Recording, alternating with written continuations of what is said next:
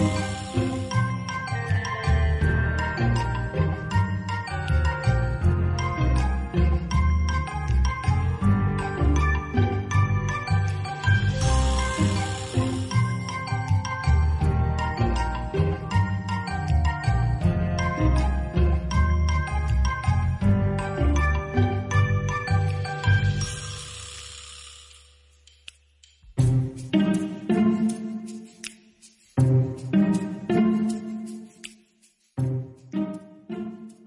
noite, seja bem-vindo ao novo normal, como sempre, com os comentadores residentes Nuno Costa Santos, escritor, guionista, Joel Neto, escritor, jornalista e Pedro Pereira, psicólogo.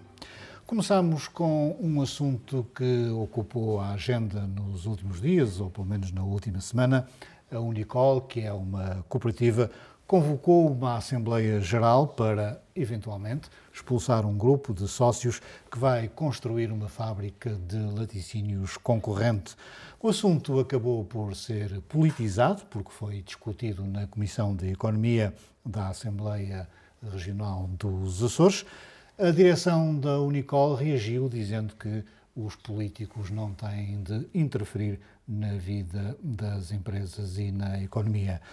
Joel, esta é uma boa questão para começar, que é até que ponto ou até onde é que vai uh, a interferência do governo na economia?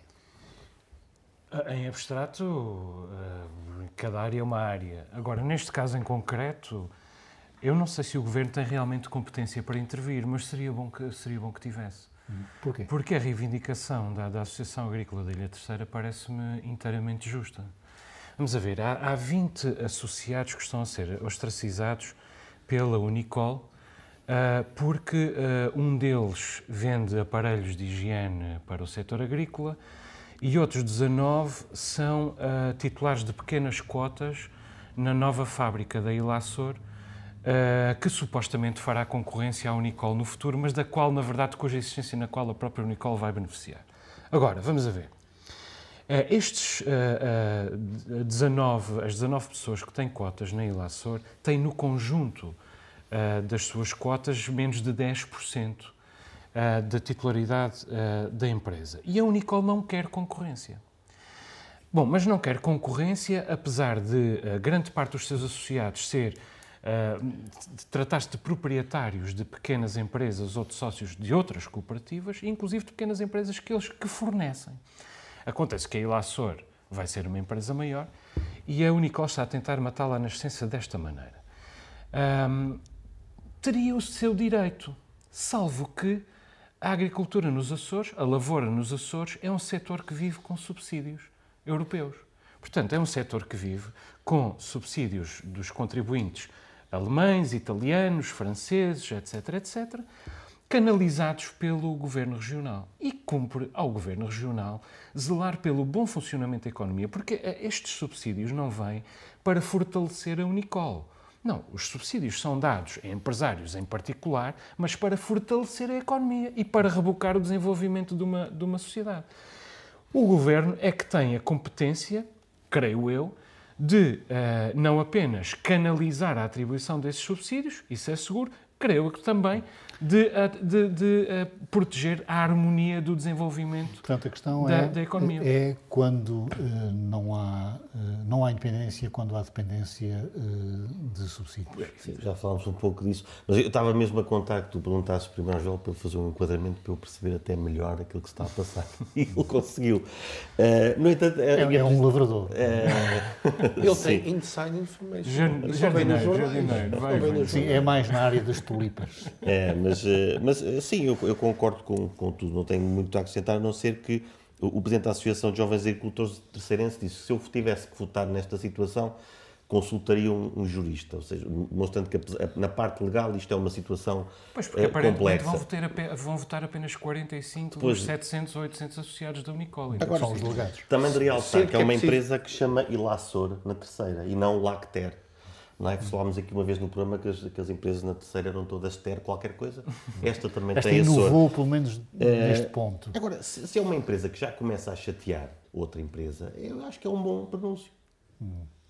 Não, é, aí o, o, jurista irá irá decidir e averiguar se no estatuto uh, da Unicol uh, é permitido uh, que sejam afastados esses, esses quase 20, não é? Produtores de leite que vão construir uma, uma fábrica que teve o aval do anterior governo e do, e do, do, do anterior Com projeto de interesse governo. regional. Exato, que terá uma capacidade para elaborar 60 mil litros de leite por dia eh, eu acho que essa intervenção jurídica eh, merece ser feita. Poderá estar a haver aproveitamento político. Portanto, foi pedido pelo PS esta, esta comissão de inquérito. Isto não é, não é propriamente positivo. E, e nesse sentido, se, for, se, o objetivo for matar o, o, o, digamos, o projeto à nascença, não é bom. Se bem que há aqui uma questão que é invocada pela, pela direção da Unicol, que é a interferência uh, do poder político na economia, que é uma coisa que nos Açores é habitual, não é? Sim, não, não, não. Eu, eu acho que isso uh, até certo ponto se justifica, justifica, tendo em conta a dimensão da nossa economia, mas ao mesmo tempo acho que deve haver uma respiração de economia nesse sentido. Aliás, Mota Amaral, nos anos 80 ou 90, talvez 90, dizia que nos Açores não há Estado a mais, o que há é economia a menos. Pois é. É evidente, o mercado não tem massa crítica. Aliás, os Açores, pelo seu espartilhamento geográfico, pelo, pelo seu, pela reduzida população de uma série de ilhas, são, como uh, já ouvi, um, muito bem formulado, a terra onde uh, os manuais de ciência política, os manuais de economia não fazem sentido, nem as ideologias mas, absolutamente mas, distantes. Mas eu não, eu não sou tão fatalista como tu, no sentido, é assim, é assim, não, pode ser diferente. Não, é? não o que eu quero dizer, sim, o que eu quero, certo, mas o que eu quero dizer é que monopólio com o teu dinheiro tens o direito de tentar. Monopólio com, com o dinheiro dos outros que te foi atribuído para desenvolver a economia e a, a, a, sociedade, não pode ser. A Unicol que pensa na rivalidade entre a Coca-Cola e a Pepsi-Cola, se calhar foi por isso, não é? nos anos 80 a Coca-Cola passou um mau bocado e, e, teve em vias de desaparecer porque se descobriu que a Pepsi sabia melhor. Se calhar a Unicol está com medo que, que outra empresa faça produtos mais apetecíveis. E, e, mas isso tem a ver também com a concorrência. De facto, é, é importante, se queremos mais economia, porque falamos aqui muitas vezes disso, é preciso parar de ter a mão estendida e produzir riqueza. Pois quando, quando, quando quem está instalado uh, impede que, que, que haja Não, concorrência, disso, esta, isso é um problema. Sim, e além disso, estas duas empresas estão condenadas a, a criar sinergias, né? tanto na distribuição como na própria... Segundo percebo, como na própria recolha. Portanto, Uh, vai ser bom para todos. Uh, aquilo que os Açores precisam é de, é de, pluralidade de atores no mercado. Ora bem, vamos alargar o nosso debate ao espaço nacional. Um, parece que foi por proposta do Bloco de Esquerda que foi aprovado na Assembleia, da, na Assembleia Municipal de Lisboa uh, uma ideia de colocar em estabelecimentos um selo livre de assédio, Pedro. Um, as pessoas acreditam mesmo que isto funciona desta forma? Pôr lá um selo à porta de um estabelecimento, dizer aqui não há assédio. Sim, nós sabemos que há outra, outras, outra, outros movimentos desse tipo em que o selo já acaba por depois ficar desgastado e já não representa nada. Mas eu acho que pode ser um começo de uma, de uma política de, de, de, de educação e, de, e, de, e das pessoas se sentirem, se sentirem seguras na noite. É, o projeto, claro, que depois tem ali, eh, em vez de pensar no bem comum de uma forma uh, de uma forma abnegada, digamos assim, uh, acaba por ser demasiado ideológico. Mas também é o Bloco de Esquerda que propõe. Uh, e daí o, aquilo que eu acho é que também não, não nos podemos só queixar de que quando o Bloco propõe esse tipo de coisas e fazer apenas uma crítica destrutiva, quando não propomos alternativas ou coisas que vão ao encontro da, da, daquelas que eles propõem. Porque o que está aqui é uma coisa boa, quer dizer, é, é dar formação em, em espaços noturnos uh, acerca de, de, violência e de, e de assédio. Uh, e isso, isso, à partida, parece uma, uma boa ideia. O problema mesmo, parece-me, é quando isto pode. Quem é que vai dar formação? São pessoas ideologicamente demasiado marcadas? Como é que isto se avalia? Claro. Uh, mas aí cabe à Câmara que vai, que vai propiciar isso, se calhar ter esse consenso. Talvez Mas, mas o que é que significa este, este selo espaço livre de assédio? Pois, isso é uma boa pergunta. Pois. A questão está lá colocado, aqui não pode haver assédio. Aquilo que eu percebi, não, eh, pois, a, a, a é primeira uma é coisa seria proibir, outra coisa é garantir que não há. Pois, mas o que está aqui em causa é que se a pessoa pode escolher uh, um sítio onde tem, onde tem esse selo, sabe à partida que as pessoas lá têm informação para lidar com estas coisas que outros sítios não têm. Infelizmente, nós temos ouvido falar, pelas discotecas desse país, eh, questões de assédio que são normalizadas. Nós falámos, acho que aqui de um caso, e isso é, isso é horrível. A questão de ter sido normalizada. As pessoas sabiam, as pessoas da discoteca souberam, ah, não fizeram nada porque acharam que era mesmo assim. Pois, com uma medida desse tipo, ou com o início de medidas desse tipo, essa desculpa deixa, deixa de vingar. E os locais de trabalho também vão ter um, um selo? Onde há muito assédio, como a gente sabe. É suposto. Pois, e onde é que acaba o assédio e começa uma... A sedução. Sim. Essa é uma das minhas questões. Eu sou muito sensível àquilo que diz o, diz o Pedro. Uh, além disso, quando houve a lei do piropo, eu reagi mal. Uh, Isso mas é outra coisa, que, apesar de tudo. Que a lei do piropo faz sentido, de um, de um ponto de vista civilizacional. Uh, agora, um, há esta questão, uh, este, este, este selo coloca várias questões, algumas delas já, já aqui elencámos, mas como é que se fiscaliza? Uma coisa é a formação, outra coisa é fazer a fiscalização do cumprimento. É um ponto, é um para ponto. ter um selo a dizer que não há, não basta instruir os funcionários para, para dissuadirem comportamentos. É preciso garantir que não há. Como é que se fiscaliza a insistência. Depois, Só se for com um VAR. Como é que se distingue? como é que se, que se distingue? Sim, nós estamos a rir, mas isto é evidentemente uma coisa séria, porque o assédio não é um piropo, não é. é quer dizer, o assédio Sim. é uma violência mas, mas, e que conduz. Mas, posso dar aqui um exemplo de uma coisa que um empregado de uma discoteca pode fazer? Se tiver formação e se sentir que há uma. e, pode perceber, depois é claro que depende de vários fatores, por isso é que eu disse que isto é um, é um primeiro passo e nem sei se esta estratégia é a correta neste momento. Mas há uma coisa muito simples que se pode fazer, é perguntar, num, num caso de ver alguém que parece estar numa situação tensa, perguntar, ah, boa noite, está tudo bem? Pronto, basta isto. Mas atenção, mas e há outras formas, campanhas de sensibilização não, não bastam? Porque é que tem que haver um selo? Bom, mas deixa-me falar das, das, das minhas perguntas. Pode haver Como é que se distingue o, o, o assédio da sedução pura e simples? Uhum.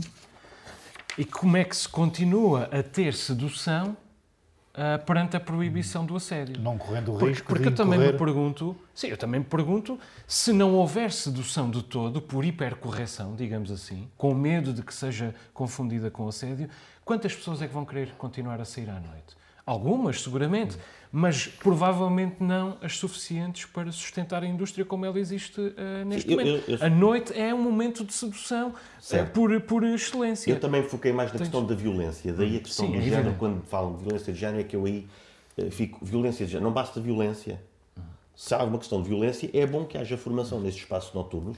Ainda, ainda há tempos tivemos aquele, aquele polícia que, uh, que, que, morreu que morreu numa rixa à porta de uma discoteca. Eu, eu, se calhar, foquei nesta parte da violência. Uhum. É bom que haja formação, é bom que estes espaços tenham interesse em ter formação em não ser espaços, em não ser espaços violentos. Nuno, é continuando é a, a, falar do Bloco de Esquerda, o partido que teve um mau resultado nas últimas eleições eh, está a fechar sedes e a despedir eh, funcionários. Ora, para quem durante a Troika quis proibir os despedimentos, eh, há aqui uma espécie de cair na realidade, não é? É, é a vida, é a vida de, de todos os dias uh, as subvenções que, que o Estado dá aos partidos têm a ver com o número de votos que esses partidos têm. Eu estou a falar de partidos com representação parlamentar. Se não há dinheiro, não há possibilidade de ter tantos funcionários e ter tantas, tantas sedes. É tão simples quanto isso. Sim, dizer, mas isso também eu acrescentaria necessidade, não é? Se não há possibilidade é porque também não há necessidade. Não há possibilidade. É porque o povo não mas está é por, a Em princípio é por isso que as empresas despedem pessoas. É porque não têm dinheiro para lhes pagar ou não? Mais ou menos. É sempre. Às vezes. Por aí, não é? Não é? Sim, às, às, vezes é por isso. Mas é, apesar de tudo é diferente. O, o partido terá, terá uma função, digamos, mais, mais volátil na sociedade. Um partido pode despedir, uma empresa não pode. Sim, quer dizer, vale a pena perguntar. Mas podem fazer piquetes. O, o, o Bloco de Esquerda uhum. é um partido moralista e, portanto, uh, nada nos dá mais gozo do que desmascarar o moralismo, nomeadamente o Bloco de Esquerda e de qualquer outro partido moralista. É evidente que agora eu pergunto-me como é que o Bloco de Esquerda vai poder contestar o despedimento, despedimentos nesta ou naquela empresa. A empresa alegará, uh, como é legítimo, que não tem capacidade de manter aqueles empregados e é a mesma coisa que o Bloco de Esquerda fez, quer dizer, não sei como é que Catarina eh, Martins vai fazer. Agora, é o que eu acho interessante nesta história uhum. é outra coisa, que é, uh, foi noticiado que a partir de agora o Bloco de Esquerda vai viver, sobretudo, de trabalho voluntário. E eu pergunto-me se não estará aqui uma, uma parte da explicação, pelo menos, para entender a hecatombe eleitoral do, do Bloco de Esquerda nos últimos anos. Uhum. Quer dizer, o Bloco de Esquerda começou com trabalho voluntário, começou com uhum. paixão. E, entretanto, abrugosou-se tanto que passou a ser movido apenas pelo trabalho profissional. Ora, o trabalho profissional é uma coisa que se faz com vontade e sem vontade. É uma coisa que se faz também por rotinas. E, e portanto, uh, passar do trabalho voluntário para o trabalho meramente profissional foi seguramente um momento de abruguzamento do Bloco de Esquerda e se calhar está aí a explicação para, parte da explicação para o momento de agonia que o Bloco de Esquerda vive. Nas empresas, quando, quando, quando acontece isto, eles dizem que não têm, não têm dinheiro, a malta faz piquetes para não deixar sair as máquinas que é para ficarem com as máquinas e venderem-nas. Não sei, é ver o que é que as sedes devem ter uns bustos do Trotsky, uns livros e tal, e se calhar é vender aquilo para, para continuarem a manter algum. algum Bom, nós tivemos um colega, o grande Cunha Ribeiro, que era um jornalista de direita, que ficou com as máquinas. Eu não sei o que é que apontaste para mim. Eh, não, não, que... bom. Eu, eu, neste, neste painel sou perigosamente esquerdista. o, o Cunha Ribeiro, aliás, era uma personagem uh, interessantíssima porque uh, era de direita e acabou depois a defender a OLP uh, eh, e a arvorar-se numa espécie de delegado da OLP nos Açores. Uhum. Mas ele também passou por um período uh, de, em que não lhe pagavam os salários e ele ficou com as máquinas de escrever do jornal O Templário. Bom, um, o Templário? O Templário. Hum. Não, nós tínhamos imensos jornais. ok. Tínhamos imensos jornais, não é? Agora é que, no nosso tempo. No nosso tempo. No nosso tempo havia. Podes elencar aí uma dúzia deles. Bom, passando daqui para o desporto, hum, parece que o Barcelona uh, vai ter nas suas camisolas, eu creio que é a foto, não é? Da Shakira ou do Justin Bieber. Um, presumo que isso tem a ver com o Spotify, não é? Não, o acordo é com o Spotify. O Spotify Sim. pode mudar de protagonista ah, não é ciclicamente. É sempre o Mas não, há, há, como é que o Spotify precisa de mais aderentes? O Spotify paga muito eu, mal. É um, é, isto é o teu lado de esquerda, não é? Se paga muito mal, coitado. É, é chatice. É, mas é? eu, eu descubro, eu não uso o Spotify, mas é, é dessas plataformas que a pessoa descobre para depois também claro. investir na música, não é? Então eu sou um frequentador habitual, mas eu acho que também, também tem, compras, tem, tem, tantos, tem tantos aderentes, tem tanta gente com. Não sei como é que, eles precisam. Isto é apenas um comentário Agora, essa lateral. dos aderentes fez-me lembrar aqueles políticos que dizem aderência no lugar de adesão. Lembram-se de algum, vocês? não me está a ocorrer assim nenhum. É. Mas este caso da, da, da do Spotify é uh, os, os, um, os uh, Spotify vai poder decidir uh, mudanças cíclicas na camisola do Barcelona. Hum. Ou seja, deixa de estar, deixa de, deixa de se, de se divulgar uma marca e passa a divulgar-se um produto. E é uma coisa que se pode depois replicar nos, nos Ainda outros. Ainda mais quando o Barcelona disse que nunca ia ter nunca ia fazer eh, mar, uh, publicidade é nas suas camisolas. O Barcelona que no último é? fim de semana pregou 4-0 no Real Madrid. Pois. Uhum. Bom, mas então vamos arranjar, vamos dar uma ajuda ao Spotify, não é? E vamos arranjar aqui uns cantores para colocar no Benfica, no Sporting e no Porto, Pedro. Sim, eu tenho aqui alguns. É, para o Benfica pensei logo em Vitorino de Almeida. É, dá para todos os gostos. O Benfica é um clube popular. O, o, o maestro. O, o António Manuel Ribeiro do, dos UHF fez aquela malha do Benfica. Mas Também que... pensar. Mas há, há, um muito interessante que se as pessoas não conhecem, que é do Panda Bear, que é um, que é um gajo que faz parte dos Animal Collective, que é uma banda um, ehm, que está, está aí com um novo álbum muito bom. Um, ehm, e que ele viveu há algum tempo em, em, Lisboa. É verdade. E ele fez uma canção que se chama Benfica. E é uma canção muito bonita que eu aconselho as pessoas a procurarem o Panda Bear a tocarem. Para o Sporting. Isso. Para o Sporting, pensei na família Câmara Pereira, pronto, é, acho que tem, tem tudo a ver. João Braga também, não é? E, sim, João Braga. E também o, o Ribas dos Censurados, eh, o falecido, mas ele era um sportinguista hum. ferranho, eh, que gostava bastante. Do Porto, lembrei-me daquele rapaz dos Blind Zero, uh, do Bruxo... Miguel Guedes, o, é amigo aqui do... O, o Bruxo de Faf, também acho que é importante. É cantor? Até pá, também faz umas cantigas lá com as, com as galinhas negras. E, com, e Luís Filipe Vieira também cantou belas cantigas aos sócios do Benfica durante muitos anos. Ninguém propõe o Putin, também canta, aliás. Epa, não. Demonstramos aí na última, no último episódio do, um bom cantor. do Novo Normal. Sim. Então, e as tuas uh, eu, eu, por acaso, não escolhi cantores, escolhi canções. Uh, para o Sporting, talvez a Beautiful Loser do, do Bob Seger, porque acho que o Sporting é um, é um clube sofredor que encontra beleza na derrota. Isso é uma coisa que eu nunca poderei explicar-vos devidamente. Um programa não chega. É pá, espero que não. programa- espero que nunca me consigas Um explicar isso. Para o Benfica escolhi o, o Cry Me a River, eh, assim numa versão bem melosa, tipo Diana Krall. Eh, e para o Porto eh, escolhi, claro, o Killing in the Name of dos Rage Against the Machine, porque eles, são- eles são um clube muito raivoso. Bom, mas se, se tivesse de escolher cantores, eu, no caso do Benfica, escolhia um que já, que já tivesse morrido. E, e havia também o Santa Clara, não é? Que era- Sim, também pode- podes escolher para o Santa Clara, podes Podíamos, escolher podíamos para o pôr o Zé. Camedeiros, o nosso o Paulo Conte da, da Fajão de Baixo.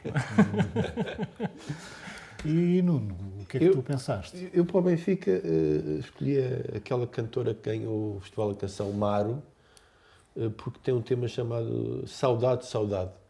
Eh, Saudade dos títulos, digamos assim. Também não foi assim há tanto tempo. É, pronto, é um Não, e, benfiquista. e vão ganhar a Liga dos Campeões este ano. não é? Tem este ponto. Para o, Eu perdoo a tua promessa. para o Spot seria uma banda dos anos 90, New Kids on the Block, eh, por causa do, do- de toda a juventude, quer do treinador, quer, quer do plantel. O Porto seria um GNR, por causa da pronúncia do Norte, os eternos GNR. O Lusitânia seria Joel Neto. Joel Como Neto, cantor, Joel, Joel Neto, que, Não é, que é um bardo. que é o autor do hino. O autor do. Não, estás relacionado com a música, o hino. Ah, sim, sim. e, marcha, e da para não marcha. falar na marcha de São João. Não é? É verdade, sobre toda uma nova carreira que está a abrir. E para o, para o Santa Clara, uma personagem, não sei se conhecem, o Balada Abraçado, Ei, eh, Paulo, eh, é que é um miquelense cheio dos tiques verbais e que, que é muito engraçado e divertido.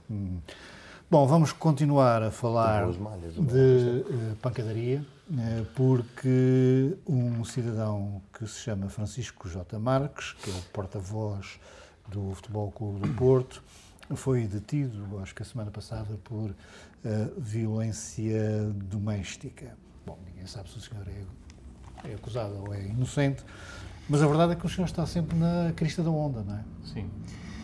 Bom, esta notícia tem relevância por, por duas razões. Uh, primeiro, porque se trata de, de violência doméstica. A violência doméstica é, é uma cobardia e é, uma, é um gesto de grande incivilidade.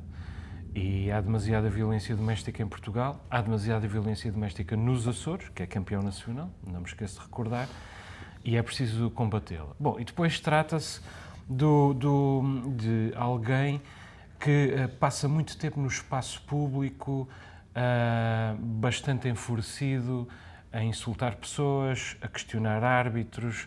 Ah, Enfim, é a primeira linha da, da comunicação mais conflituosa da parte do Futebol Clube Porto. E, e vale a pena perguntar se hum, a maneira enfurecida hum, como se fala de, de futebol em Portugal, se é inócua.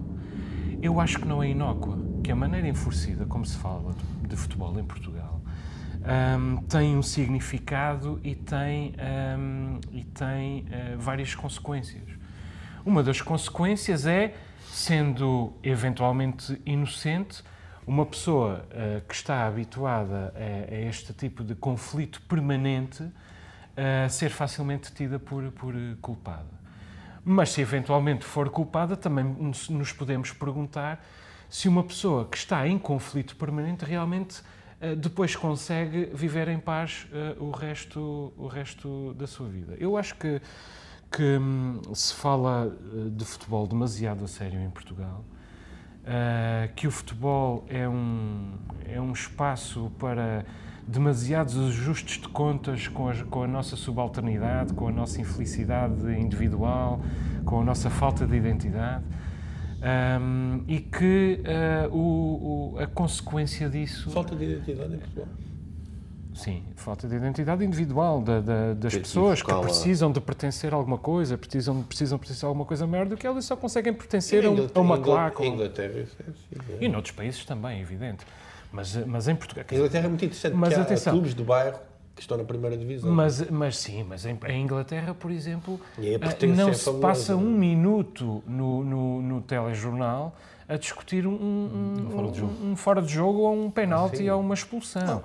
Nós, nós temos bem. aqui uma tradição de prolongar essa discussão. E, Mas que eles passaram também por aquela fase do hooliganismo em que, que extirparam to- todos esses demónios de uma vez. Não, não estou a dizer que foi a melhor maneira, mas claramente eles aprenderam da, da, da maneira mais dura eh, que o futebol não é assim tão importante. Mas estas tricas, estas brigas são recorrentes no espaço mediático relativamente ao futebol eh, português. Temos agora um caso de um embaixador, Seixas da Costa, eh, que está em tribunal porque chamou Javardo ao treinador do Futebol Clube do Porto.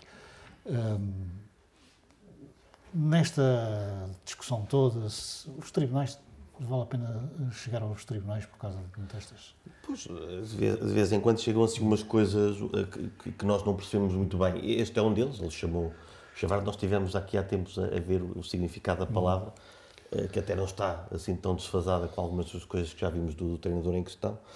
Eh, mas, mas é normal que, que- que os tribunais sejam, sejam ouvidos. Espero é que, é que depois tomem as decisões eh, baseadas no direito e na, e na liberdade. Já falámos aqui também do caso do, do, do, do- médico que foi processado por, por, por Pedro Choi, que vai mais ou menos nessa, nesse, nesse caminho também. Mas em relação ao, ao J. Marques, ele, estamos a falar dele por causa disto, porque o futebol tem demasiada importância e houve uma altura que toda a gente deu importância ao J. Marques.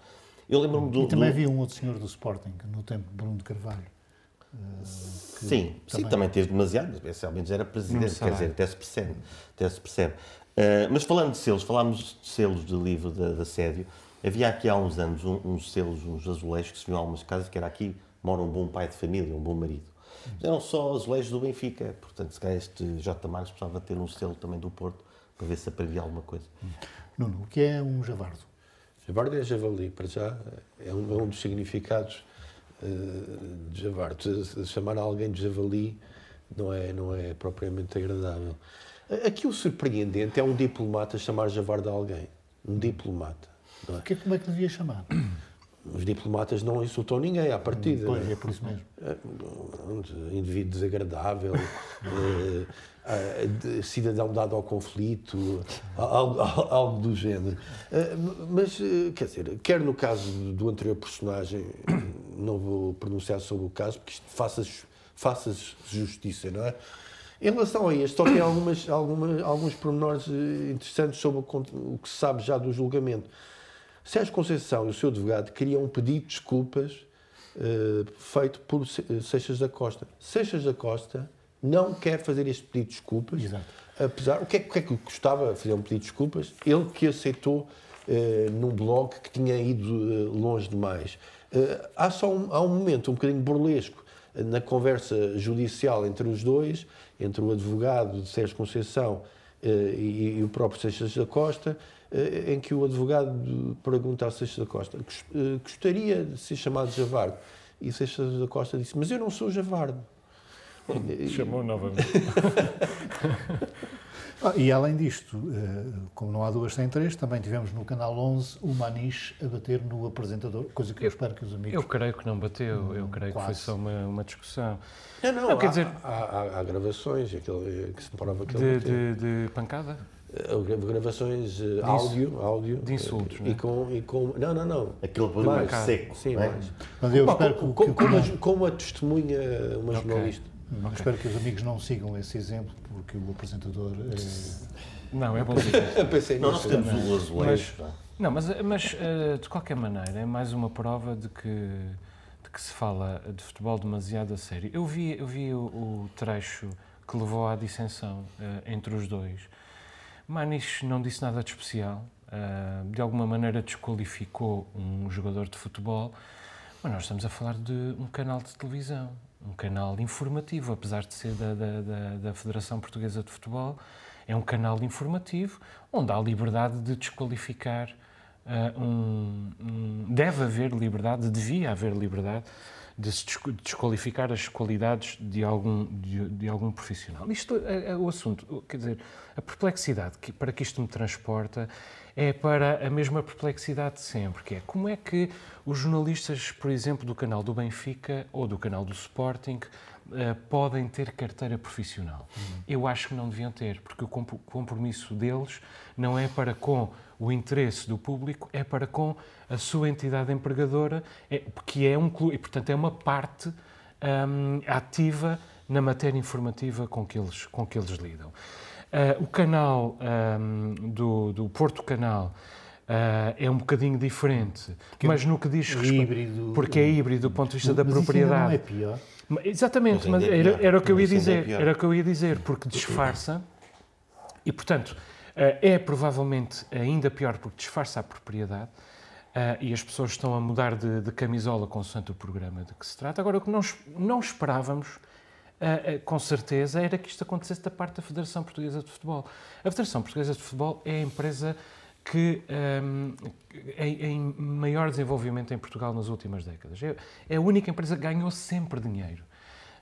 Um, construiu a cidade do futebol, um projeto com, com, uma pequena parcela do dinheiro que tinha, uma empresa verdadeiramente uh, exuberante do ponto de vista do, dos lucros. E quando entra no mercado televisivo é para ocupar o espaço que os outros canais não estavam a, a ocupar. Mas não se comparou com as televisões dos clubes, comparou-se com os canais informativos. E, portanto, eh, é suposto que alguém que vá ao canal da, da, da Federação Portuguesa de Futebol possa fazer uma crítica no uso natural da sua Ainda da liberdade Deixa-me só complementar aquilo que, que, o Joel disse acerca dos canais de futebol, no caso do, do Benfica e do Sporting também.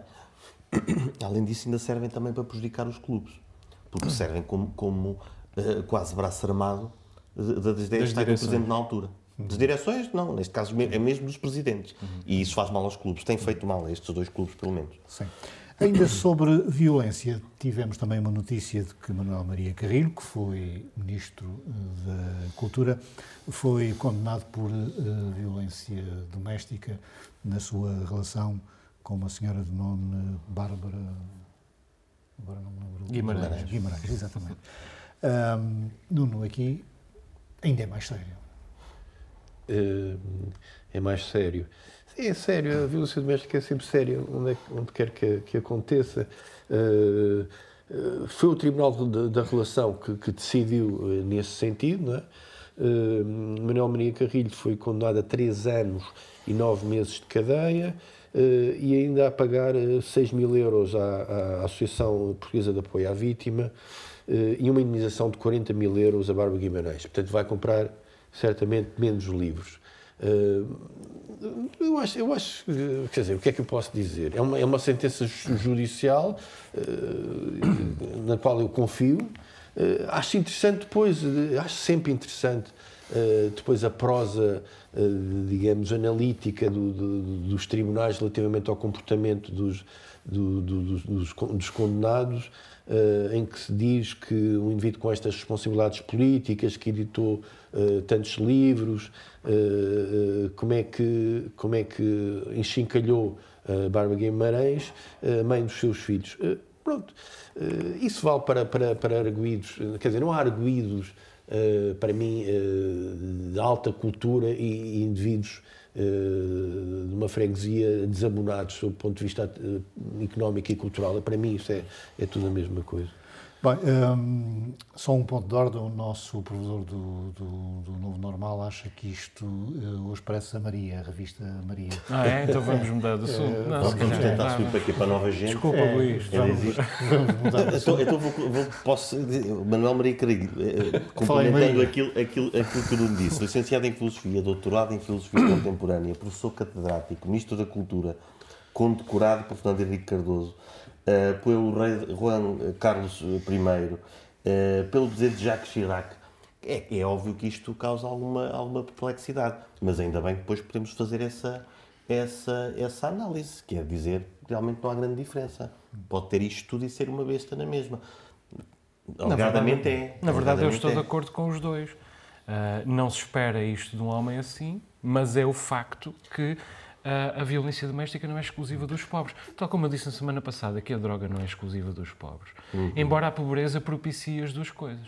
Agora, a violência Bom, doméstica e é este sempre uma senhor eh, quase que tentou uma vez apertar o pescoço ao seu concorrente eh, nas eleições para a Câmara de Lisboa, um Sim, tal mas, mas verdadeiramente deplorável foi, foi o espetáculo público que, que Manuel Maria Carrilho e Bárbara Guimarães deram ao longo dos anos, e em particular Manuel Maria Carrilho, Eh, condenado, humilhando, é, humilhando a ex-mulher eh, várias vezes. É verdadeiramente deplorável. Ora bem, outro assunto. Eleições no PSD da terceira. Eh, saem ou não saem?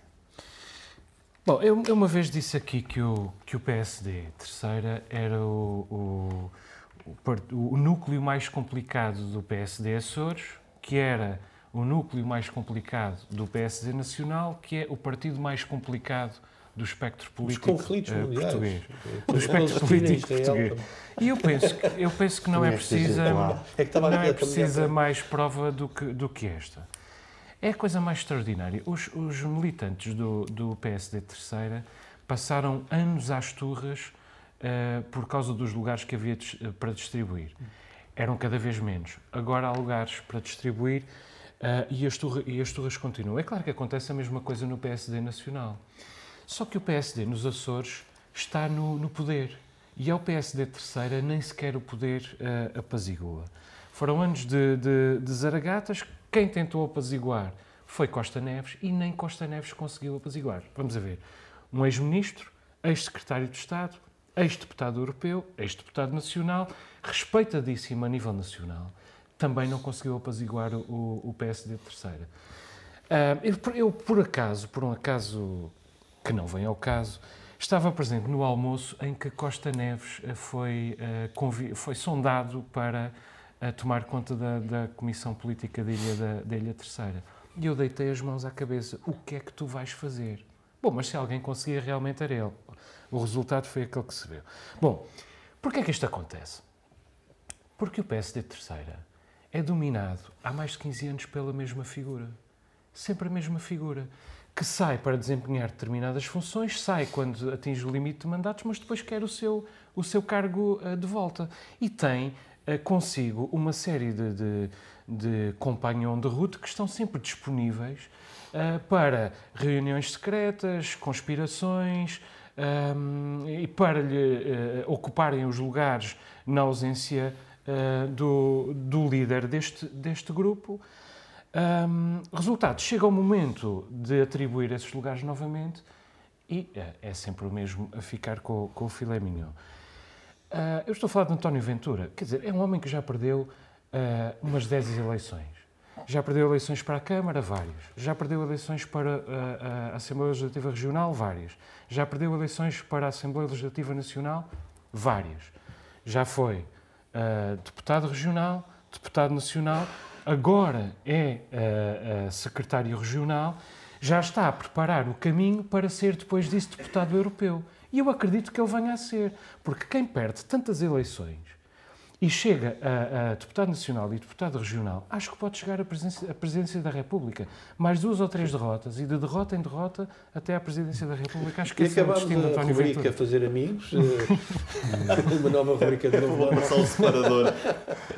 Foi Carrilho e por aí adiante. Uh, neste, eu, eu, por acaso, andei, uh, esta semana estive a ler uh, como é que o uh, Emmanuel Macron chegou uh, ao poder no Expresso. E aquilo é um tratado uh, de passar por cima de, de companhão de luta. É isso a política? É, Em parte, é, é- é quase sempre assim a política. Não há assim tantos Guterres, né? Eh, portanto, eh, já dissemos aqui, eh, a política é shakespeariana. É traição, vingança, desejo de poder. Eh, portanto, nada de novo, nada de novo. Hum. Pedro, queres dizer umas palavrinhas sobre Eu acho que o João já, já disse tudo. Só, só tenho a dizer que, apesar de tudo, há, há limites também. Não? é? Mesmo na política, às vezes é preciso eh, perceber as coisas. não é? Há líderes que, os, que Costa- conseguem Co- fazer, outros que não. Para mim só tem uma- uma- um raciocínio muito simples. Costa Neves foi para, para o cargo com o objetivo de, de, digamos, acabar com esta dissensão. Não conseguiu. Saiu. Não há mais, nada, não há mais digno do que isso. Não, há mais uma coisa, que é a dissensão continua. Sim, Bom, se ele não conseguiu... eh, Dito, dito isto, vamos às descobertas dos comentadores do novo normal.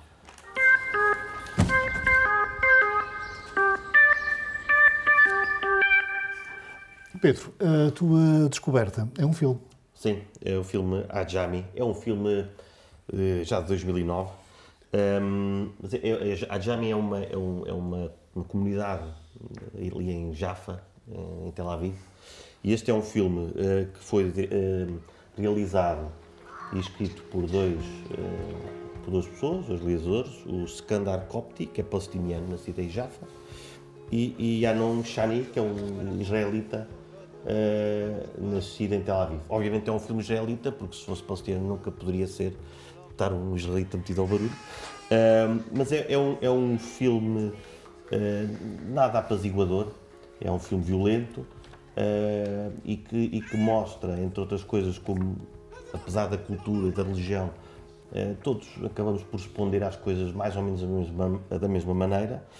Um, e é, é, a perspectiva, interessa-me também a perspectiva, não é uma perspectiva uh, demasiado castigadora de Israel, como são muitas vezes os filmes europeus sobre, sobre o assunto, mas também não é glorificadora, como aliás nunca, nunca foram. Há, uma dúvida que, o, que um crítico faz, que é como é que, apesar de tudo, temos tão, tantos filmes sobre este conflito no Médio Oriente, tantos filmes bons, que não são facciosos, apesar das facções uh, dominarem este, estes territórios. É porque aqui, apesar de tudo, as elites estão a fazer um bom caminho. Hum. E as elites chegam a esta, esta ideia de coexistência.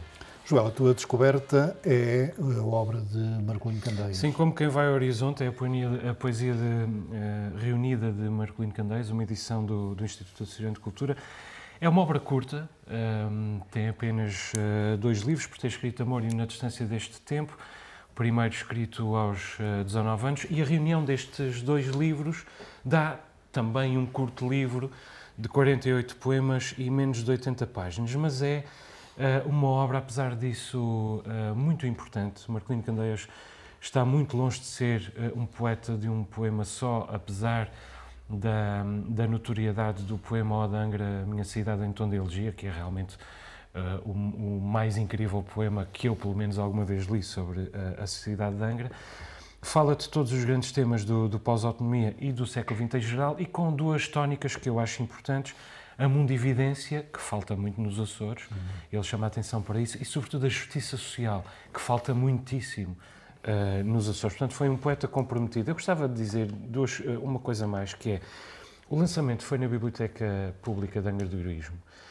A sala estava cheia, mas estava cheia com a família de Marcolino Candeias e com os leitores.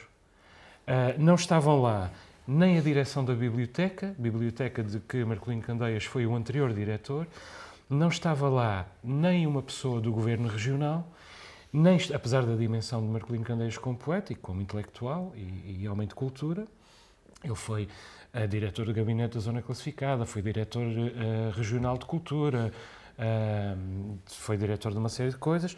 Não estava lá ninguém da Câmara Municipal, apesar de Marcolino Candeias ser o autor do mais importante poema alguma vez escrito sobre Angra. Arrisco, mas creio que não arrisco muito. Nem sequer os amigos do PS, os amigos do Partido Socialista lá estavam, nem aliás amigos nenhums, apesar de o último poema publicado por Marcolino Candeias se chamar Breve Discurso aos Meus Amigos e que é uma celebração da amizade acima de qualquer outra coisa. Mas enfim, Marcolino Candeias já não vota e, portanto, já não tem amigos.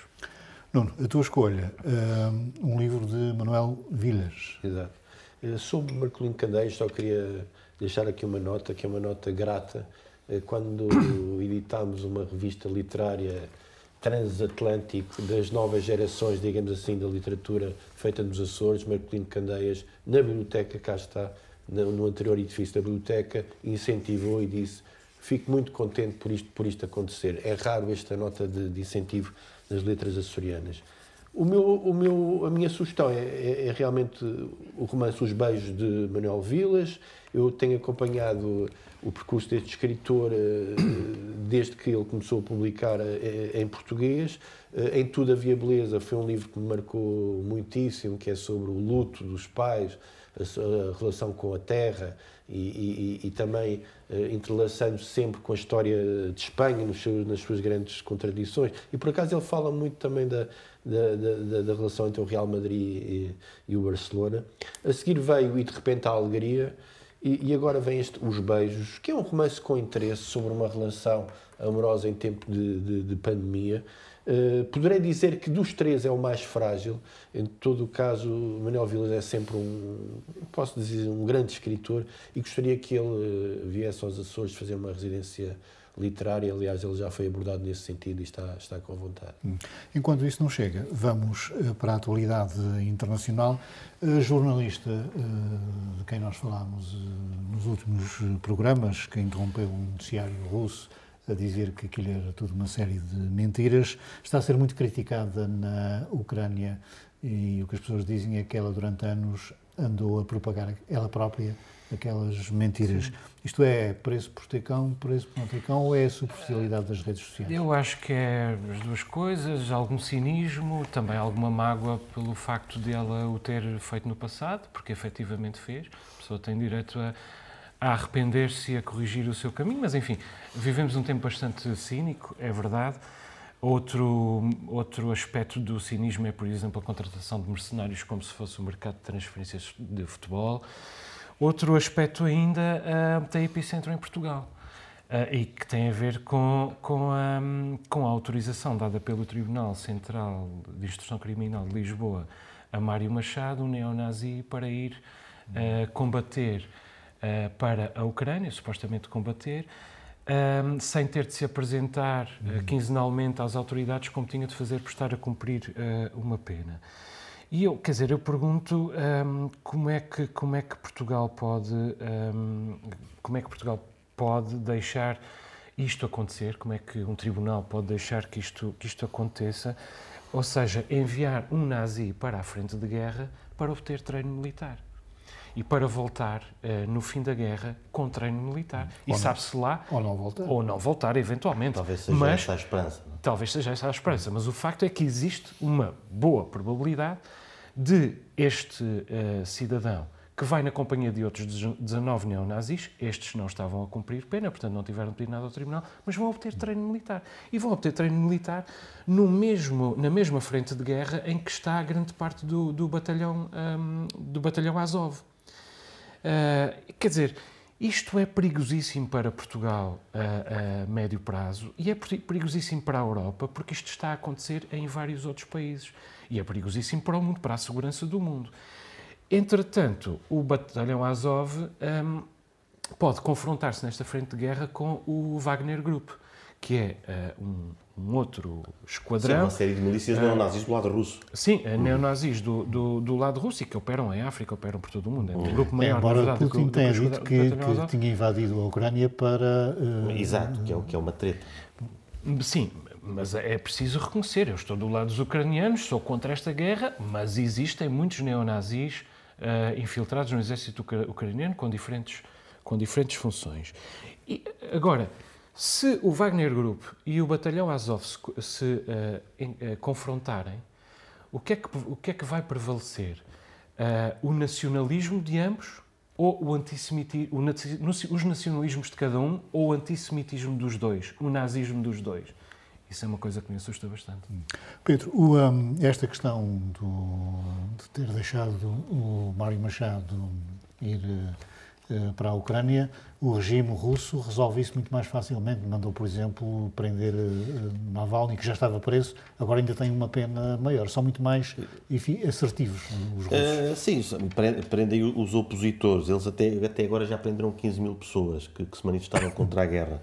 Uh, ainda acerca desta, desta jornalista. de facto, eu não sei se, se será um pouco cinismo, por certo, mas é mais também aqui a questão da contra-informação como é óbvio, qual é que é o problema dela ter mudado de opinião? Qual é que é o problema dela ser uma russa? Ela diz que eu sou uma patriota, não é? Ela diz que sempre foi. Qual é que é o problema dela, dela continuar a gostar do seu país e, e, e, e, até ter algum enlevo pelo, pelo Putin e de repente, uh, de repente ou, ou, ou, com algum tempo ter percebido que, que, não é o lado certo. Ainda por cima temos, ela, ela confessou numa das últimas entrevistas que o próprio filho de 17 anos está contra ela que diz que destruiu a vida familiar. Ou seja, mais, mais coragem uh, afinal ela teve ao, ao, fazer isto. Temos aqui uma youtuber a criticar esta, esta cidadã, mas eu gostava de ver essa youtuber a ter uma atitude de coragem como ela claro, teve. Claro, hum. acima de tudo, acho que é por aí. Bom, uh, a Europa e os Estados Unidos. Ah, deixa, e esta questão do, do, do desculpa, do, do Mário Machado e de haver estes, estes tipos que vão para lá, eles vão preencher um vazio também uh, deixado pela não intervenção de, dos países europeus. Porque uh, quem, quem, não, quem, não, não, vão, não vão preencher esse vazio. Vão, não podem, só... podem preencher esse vazio como? Porque não houve, se houvesse intervenção uh, uns, uns quantos milhares de pessoas, se houvesse, eram, eram centenas de milhares, se houvesse intervenção da NATO pois, ou, dos países Mas é por causa disso que eles avançam. Não vão preencher vazio nenhum. Vão se aproveitar do vazio claro, para claro. obter treino militar de bordo. Mas vão ser aceitos por causa disso, porque a maioria... Ah, sim, do, aliás, claro, há, há um claro, documentário, precisos, há um documentário que fala do que se passou em Donbass no início e que, e que eles explicam os militares, a certa altura há militares, não sei se estão assim tão infiltrados os neonazis no exército, Uh, no batalhão de Azov estão com certeza, mas quando, quando, inicia, quando se inicia... dúvida, apesar da limpeza de imagem que o batalhão, batalhão claro. Azov está a fazer e, agora. E ainda bem que a faz, porque é, nota que, que, não é certo. Mas o que acontece no Donbass é, é, é, é, é aquilo que, que, eles perceberam que estava a acontecer na Crimeia, que tinha acontecido na Crimeia. Quando começa essa invasão, há já alguns militares ucranianos que estão despertos e que não querem deixar que aconteça. O pior é que o ministro pró-russo que tinha estado antes uh, uh, tirou os meios Bom. ao exército. Não, o que ele fez foi, precisava de homens, quem chegou à frente foram algum, algumas milícias nacionalistas e ele não tinha, não tinha hipótese senão, senão uh, deixá-los. Oh, Nuno, os Estados Unidos e a Europa andaram a congelar contas e a cativar barcos e aviões de oligarcas.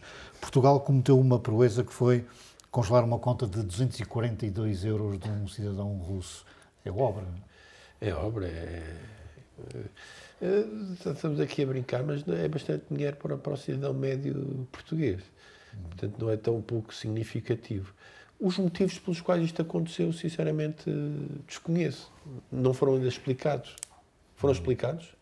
Eu não vi, não vi a explicação. Foi mesmo. Eu, eu acho que o, o governo agora vai é ter que gastar mais a dar de comer e um teto a esta pessoa que estava a contar com este dinheirinho. Exato. De repente o governo tirou, ele vai pedir apoio e o Estado vai gastar ainda mais do que este dinheiro. Isto para é, não morrer à fome. Isto é, se não houver um processo em tribunal com um advogado oficioso, não então, Quer dizer, isso pode acontecer, mas isto, isto que demonstra é a impotência dos Estados, não é? E, hum. quer dizer, e é, as sanções financeiras têm um, uma, um, efeito limitado. Os apoios militares têm um efeito militar, limitado. O, o, congelamento de bens tem um efeito limitado. Até porque os oligarcas têm muito mais dinheiro na, nas offshores do que têm nos países legítimos, digamos assim. A, a única maneira que há uh, é realmente cessar a compra de gás natural à, à, Rússia. É a única maneira. E, e isso é possível. Eh, é verdade que países como a Alemanha, a Áustria têm uma hiperdependência, mas o inverno está a acabar. Uhum. Em breve não vai ser preciso tanto gás. E ainda há pouco tempo, um estudo de, de, várias universidades alemãs, em conjunto, demonstrou que o impacto na economia europeia de, do fechamento da torneira à Rússia é, será, quando muito, de 1,5%. E, portanto, urge acabar. Eu não sei como é que nós chegamos até aqui.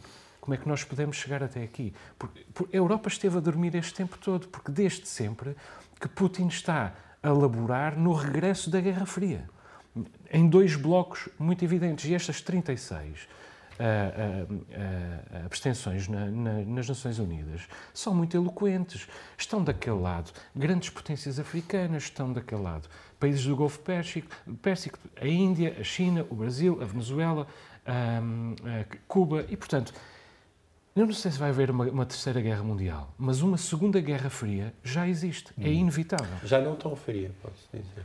Ora, vamos aos Sim, minutos. Uh, Pedro, escolheste falar dos sismos em São Jorge. Sim, uh, pois, eh, isto foi, foi, foi, gravado ontem, não é? esperemos que não haja grandes desenvolvimentos. O Serviço Regional de Proteção Civil e Bombeiros uh, tem, tem apresentado atualizações uh, bastante esclarecedoras. O secretário também esteve aqui a dar a dar, a, dar algumas informações que me pareceram importantes. Um, e, e, aquilo, aquilo que, que, que, eu, que, eu, que eu fiz foi instalar uma app que, que dá conta dos, uh, dos sismos e, do, e, dos vulcões por todo lado. Como eu não sei mexer com aquilo, uh, está-me só a mandar informações sobre sismos que estão a acontecer em Taiwan. Pelos vistos, tem uma, uma magnitude maior. Uh, esperemos por aqui. Uh, ah, o, o, o, cientista Rui Marques também falou na, na RTP e, explicou como, apesar de serem as falhas, as placas tectónicas que estão a causar isto, que isto deve-se considerar uma, uma crise sísmico-vulcânica, porque há lava magma lá por baixo, não é? Mas, sinceramente, esperemos que isto não passe numa oportunidade disto, dos cientistas estudarem um bocadinho, um bocadinho as coisas e de nos dizerem também as tais coisas interessantes. Um, e, e, no fim, eh, que, que, que, nós, açorianos, continuemos alerta e para estarmos cá para o que e vier. Acho que isso é, é importante também. Há, há cautela. O Nuno uh, descobriu uma ilha no Belize, que, que, também não é um estado lá muito recomendável, não é? Um, que se vai tornar uma pequena nação. É verdade. Uh, através de um projeto de crowdfunding. Já se, pode, uh, comprar, já se pode comprar ilhas através do crowdfunding, como sabemos, é um é uma forma de, digamos, de, de, de granjear dinheiro com contribuições de várias, de várias pessoas e o objetivo é criar um espírito de comunidade. Eh, eu e os meus, meus comparsas aqui de, painel começámos a imaginar se nos Açores isso acontecesse. Se, imaginem que houvesse aqui uma, uma situação económica ainda mais grave, que, que ilha é podia ser alienada nesta, nesta perspectiva do crowdfunding? Não sei se eles quererão aqui agora dizer, Quais foram Pode, Podemos esperar que as placas tectónicas que são divergentes que criem outra. Olha, não, não, que criem outra. Ah, Olha, não é? Porque estas placas Podemos vender o banco do João de Castro. Exatamente, não queremos vender isso. Vamos começar pelo Ilha das Cabras e pelo Ilha de Vila Franca, talvez. Muito bem. Uh, o teu minuto é sobre as comemorações dos 50 anos do 25 de Sim, assinalam-se amanhã, uh, quinta-feira, os uh, ah, 17.500 dias sobre a Revolução de 25 de Abril, o que é mais um dia do que tivemos de ditadura. A ditadura do Estado Novo durou, eh, durou 17 anos, eh, perdão, 17.499 dias. É uma, é uma data com grande simbolismo, não apenas porque uh, a liberdade ultrapassa a ditadura, mas porque Portugal nunca viveu tanto tempo em liberdade, como é evidente, uh, como, como vive agora. Uh, e, portanto, esta data foi escolhida para marcar o arranque das celebrações dos 50 anos do, do 25 de Abril, que se assinala em 2024. O, o, o 25 de Abril foi um sucesso. Um, é evidente que Portugal tem problemas, pode melhorar, tem de melhorar do ponto de vista do desenvolvimento, etc, etc. Mas o 25 de Abril foi uma, uma revolução praticamente sem sangue, uh, uma revolução pacífica, uh, que deu início a um processo uh, democrático verdadeiramente exemplar do ponto de vista europeu e, e mundial. E eu tenho muito orgulho em, em ser um, um, filho de 25 de Abril, nascido escassos dias antes do, do 25 de Abril, e, e de não ter perdido a, a esperança e a fé na, na, no valor da liberdade, que é uma coisa que se vê a acontecer um pouco por toda a Europa é mais um dos sinais do sucesso que o 25 de Abril foi, que é uh, a extrema-direita não recordar-se em Portugal como recordar-se noutros, noutros países. Muito bem, muito obrigado aos três. Termina aqui esta edição do Novo Normal. Voltamos para a semana. Boa noite.